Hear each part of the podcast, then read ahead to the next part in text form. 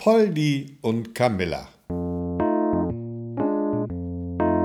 Nach einer Geschichte von Hans Christian Andersen. Es war einmal ein bitterarmer Bauernjunge, der hieß Poldi. Dieser Poldi, der war wirklich eine richtig arme Socke. Der hatte keine Eltern mehr. Er lebte zusammen mit seiner alten, schwerhörigen und kurzsichtigen Tante in einer kleinen, ärmlichen Hütte, gar nicht weit entfernt von einem großen Gutshof, in dem die superreiche Familie Kaiser zu Hause war. Seit einiger Zeit war Poldi unsterblich verliebt, und zwar in die Tochter von den reichen Kaisers. Die hieß Camilla so oft wie möglich stand Poldi hinter einem Gebüsch am Gartenzaun von dem Gutshof und schaute sehnsüchtig durch die Äste hinüber zu dem Haus seiner Angebeteten.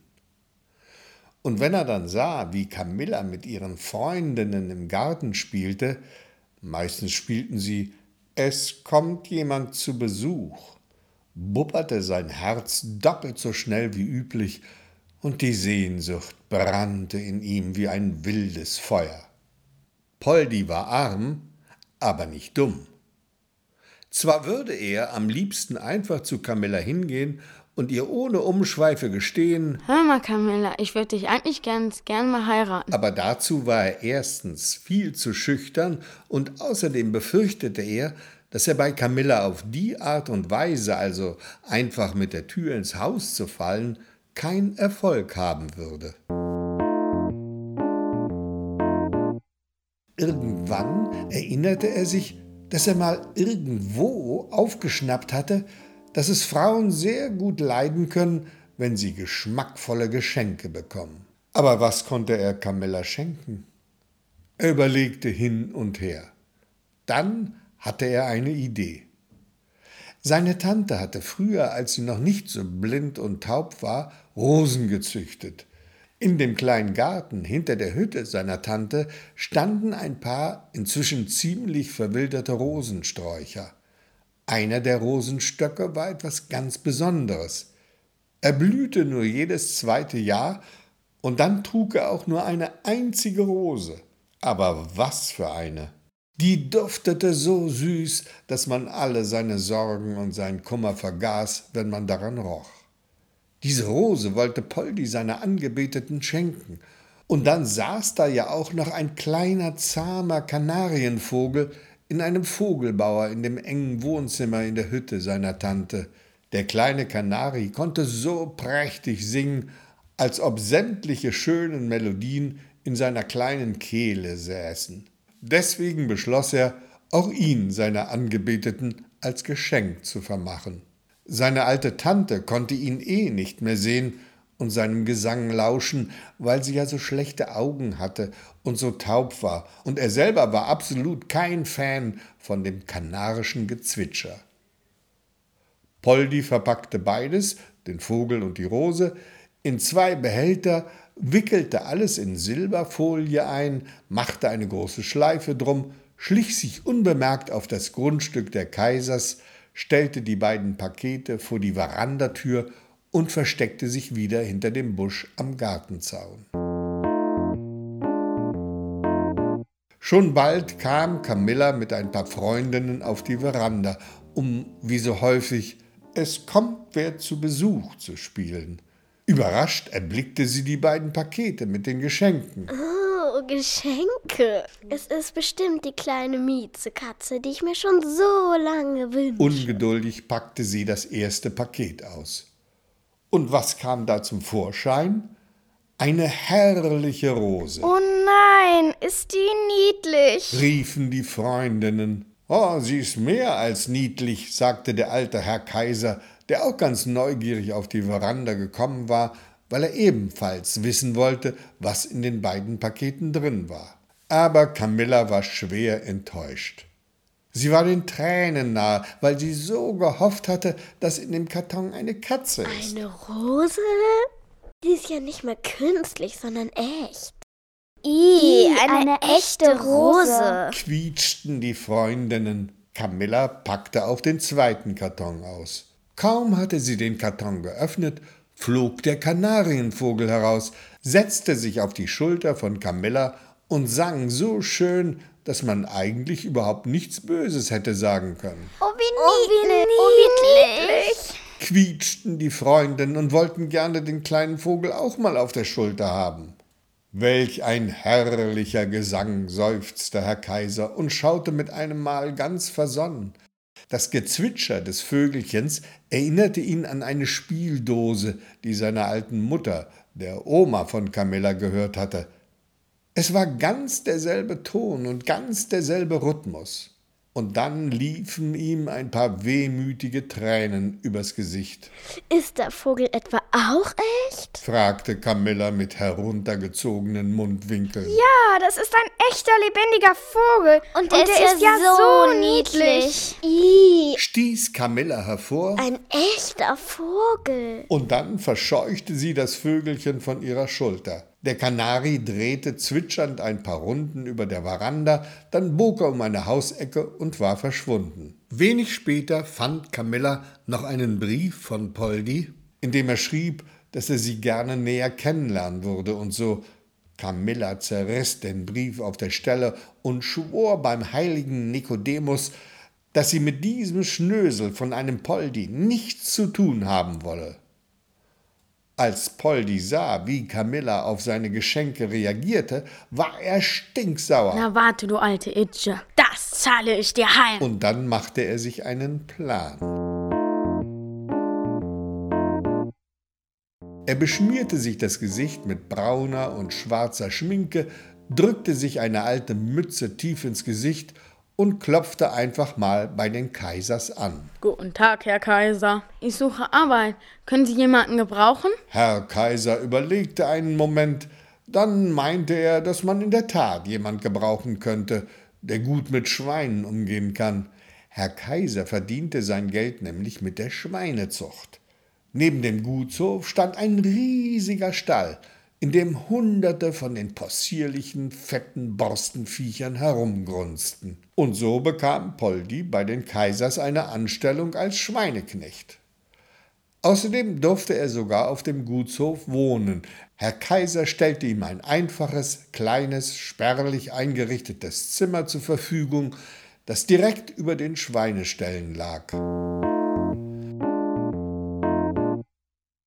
Abends, nach getaner Arbeit, saß Poldi immer am offenen Fenster von seinem Zimmer und sang zum Spaß das eine oder andere lustige Liedchen vor sich hin.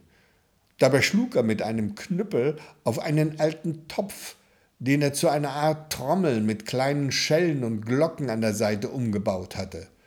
Und wenn er seinen Gesang dann im Rhythmus begleitete, klang der Topf wie eine echte Trommel und die Schellen und Glöckchen schepperten klingelnd im Takt.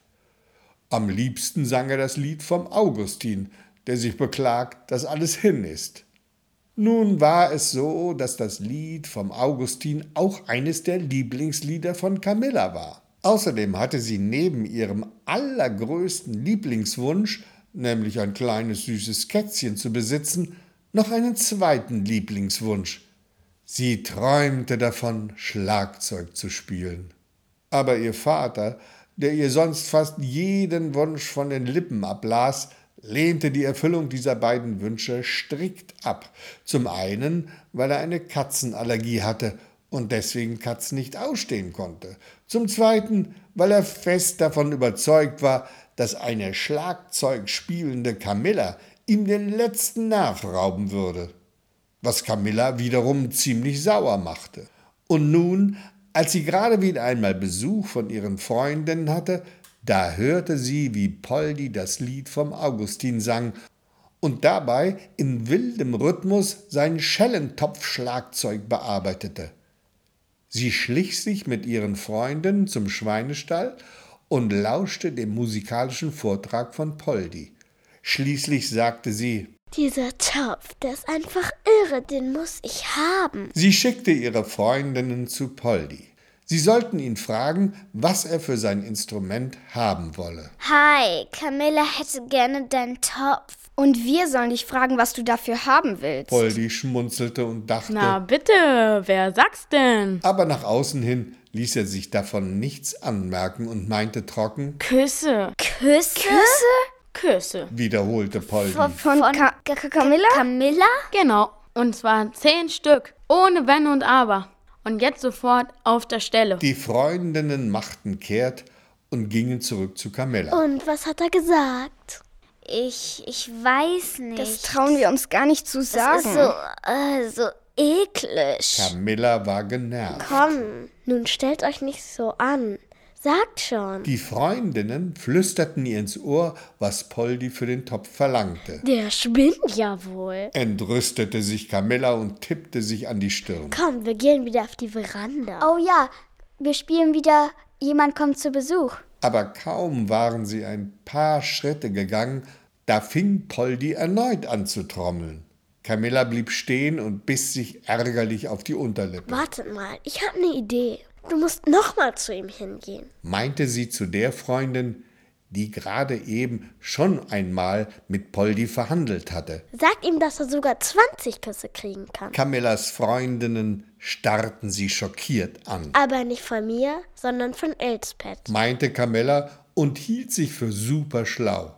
Elsbeth war eine von Camillas Freundinnen und Camilla wusste, dass sich Elsbeth noch nie mit einem Jungen so richtig geküsst hatte, das aber unbedingt gerne mal machen wollte. Doch Poldi war an diesem Angebot absolut nicht interessiert. Ich danke schön. Zehn Küsse von Camilla, sonst behalte ich meinen Topf. Menno, der ist ja sowas von langweilig. stöhnte Camilla. Also gut. Sag ihm, er kriegt seine Küsse. Aber ihr müsst euch um mich rumstellen, damit es keiner sieht. Und so wurde es gemacht.